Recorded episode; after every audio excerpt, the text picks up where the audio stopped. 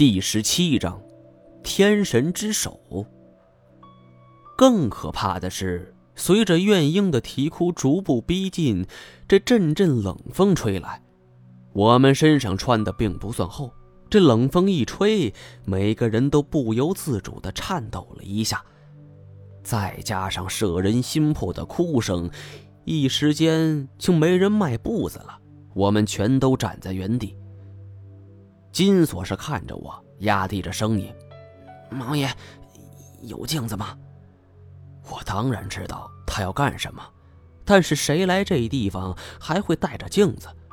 我将求助的目光看向了叶欣欣与古烟梦，他们俩都摇了摇头。不知怎的，我想到了行路，这小丫头走到哪儿都带着一面化妆镜，她要是在，可就太好了。冷风在继续吹，但不是那种不停的吹动，而是一顿一错的，这使得哭声也变得忽而空灵，忽而低沉，更加诡异了。我们是面面相觑，谁都不知道这下一步该怎么走。金锁也是冒了一身的白毛汗，是强装镇定：“没事没事这不妨事。”不妨事，呃，这这这，我们只要不动，呃，这月英不会找我们的麻烦。话虽如此，但是通过金锁刚才的描述，这任谁都会对这东西是敬畏三分呢。尤其是金锁的师爷这种高手都着了他的道，那这户外冒险，我算是行家里手，但说到捉妖捉怪，那恐怕这群人里就只有金锁了。我们是屏气凝神，谁也不敢说话。偏在这时，这古一指忽然一言不发的往这声音来源走去。我们见状，虽然不明白这位老先生到底要干什么，但是他是我们这行人里经验最为丰富的一个人，于是我们都跟着向前方走去。随着我们越走越深，这婴儿的啼哭声也是越发清晰。到最后，简直就像在你耳边轻轻啜泣一般，在整个空间里回荡。这种感觉虽然诡异，但我们也只能头皮发麻的跟在古一指的身后。我们又走了十多分钟，古一指终于停住脚步，低头往脚下看。我们跟上前去，是不禁骇然呢，在我们脚下。是一个深不见底的洞穴，这直径足足有十来米，涓涓细流在此处汇成了一个小瀑布，直灌下去。而这怨婴的啼哭声，就是伴着阵阵冷风从洞底吹来，是拂人面庞，寒彻入骨。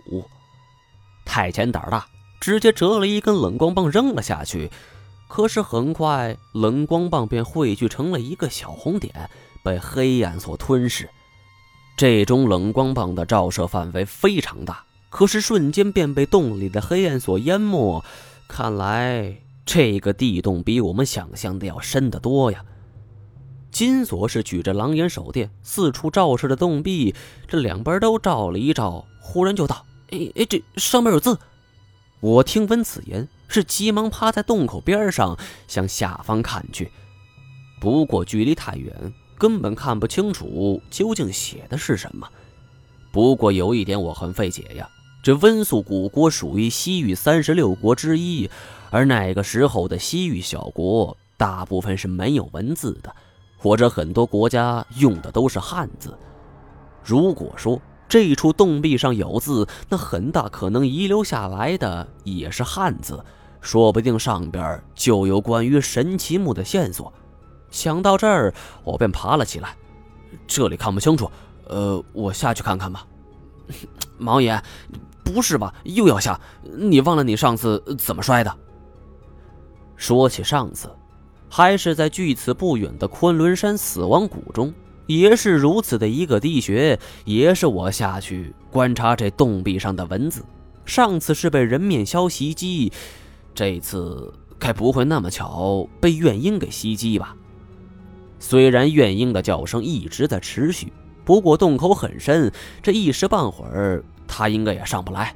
何况这也是我唯一的希望了。这死于怪病和死于怨婴之手，对我而言并无多大差别。见我主意已决，众人也不再劝，叶欣欣则是盯着地洞，一言不发，似乎是对我这种行为习以为常了。古烟梦却不同，看我的眼神里是充满了忧虑。我是故作轻松的一笑，太前则将绳索绑在我身上，小心。我点了点头。随后，这金锁和太前是一人放一条绳索，一根绳索绑在我身上，另一条则是系了一个绳圈我一只手抓在上边，脚踩着绳圈是慢慢的朝洞壁沉去。刚入地洞，只有一种感觉：冷，冷的实在是令人难以接受。这温度差不多也得是零度以下了吧？我的上下牙齿是忍不住相击，咯咯哒哒的直响啊，浑身也是颤抖不止，甚至在刚刚抵达的时候，我握紧绳子的手都已经没了知觉，这握着手电的左手也是晃动不已。这好半天儿，我才努力控制住，睁大眼睛往这洞壁上的文字看去，发现全是汉字。不过都是隶书，很难看懂。而这脚下怨婴的啼哭继续，仿佛怨婴就在我的下方，这令我周身十分不舒服。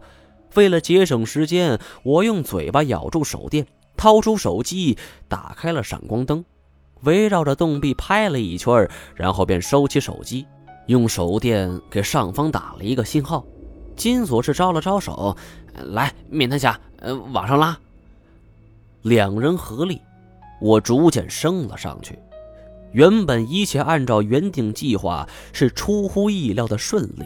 可是没想到，眼看就要到达洞顶的时候，忽然，我感觉到踩着绳圈的右脚忽然被一只手给摁住了。这对方的劲道十足，我感到了一阵刺骨的寒意与剧烈的疼痛。不由得是嘶的倒吸一口凉气儿，这眼看我就要上去了，绳索却是猛地一沉，这金锁和太监是一个趔趄，尤其是金锁直接被带倒在地。我靠，毛爷，什么情况？他的手电光打了下来，却看不清楚我这脚下究竟发生了什么。我是大喊道：“有东西把我给拽住，快拉我上去！”一听此言。这太监是当机立断，马上拉紧了绳索。金锁虽然趴倒在地，也是攥紧了绳索不放手。双方开始了决力战。可是这东西力量是大的出奇呀！我感觉自己的脚好像快被拉断了。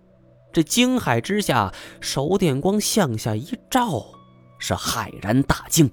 这拉住我的是一只三根指头的手掌。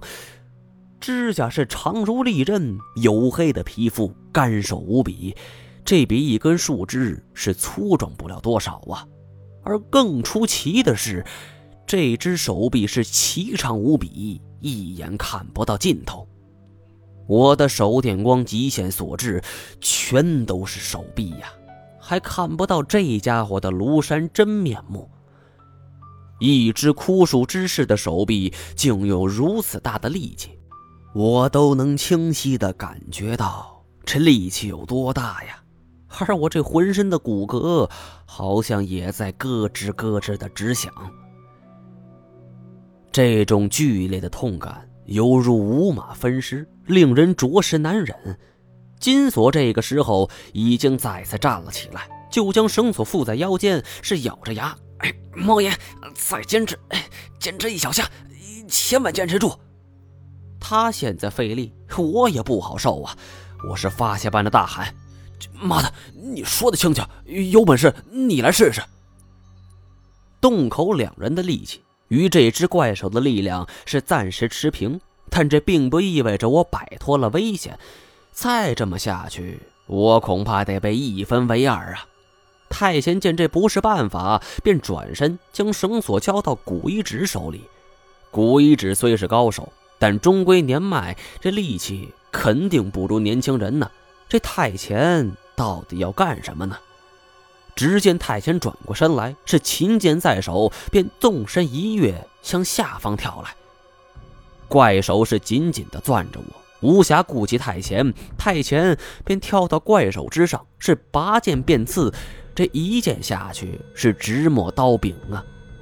怪手的中剑处便痴痴地冒出了黑色血液，是浓稠如墨，溅了太前一身。怪手受了重创，顿时松开了紧握我的手掌，软绵无力地垂下，隐没在了黑暗之中。太前则是一直站在怪手之上，也跟着沉了下去。我是见机，急忙伸出手将太前给拉了起来。洞口的金锁见我俩脱险，也是急忙用力将我俩给拽了上去。来到洞口之后，我们是远离了好远，这才敢微微休息。这个地方诡异无比呀！这无端的冒出了一只巨大怪手，险些就要了我的命。好半天，我这才缓过神来。而这随着怪手消失，这怨婴的啼哭也听不到了。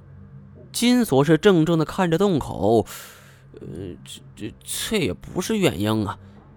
确实，按照金锁的描述，这绝对不是怨婴。没有谁家婴儿就长了一只手。而关于这只手的来历，这古遗址倒是知道一些。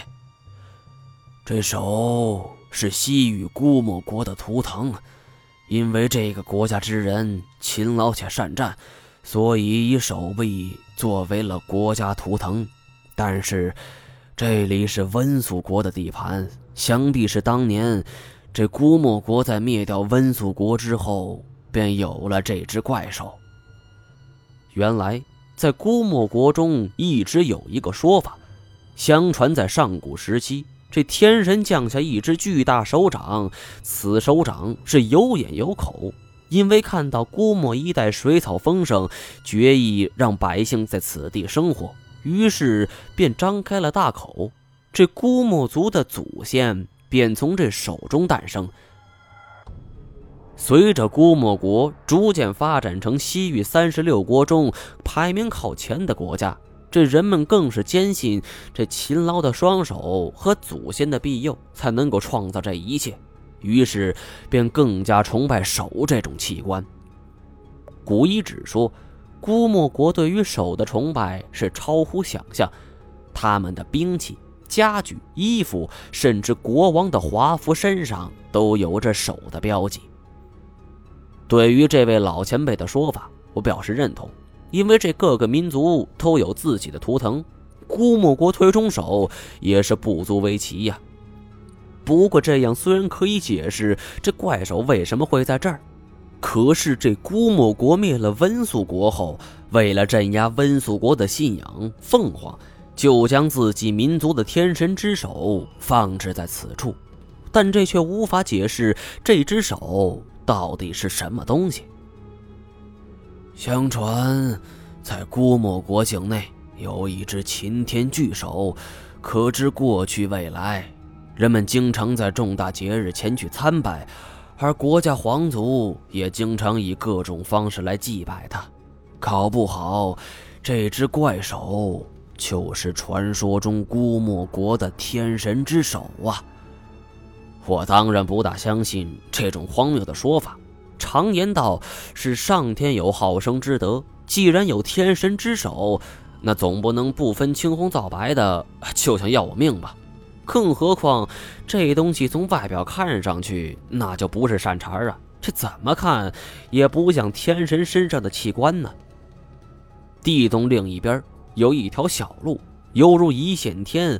我们是稍作休息后，决定绕过地洞，看看能不能从这一线天中走了出去。路过路洞旁边，我还能感受到从这洞口吹出的阵阵阴风，是不寒而栗。我是努力贴着峭壁，不去靠近他。来到了一线天，我们是继续往里走着。大约十几分钟后，这眼前忽然出现了一点亮光。当我们走到亮光，这才发现，我们竟然走出了山体之中，来到了沙漠之上。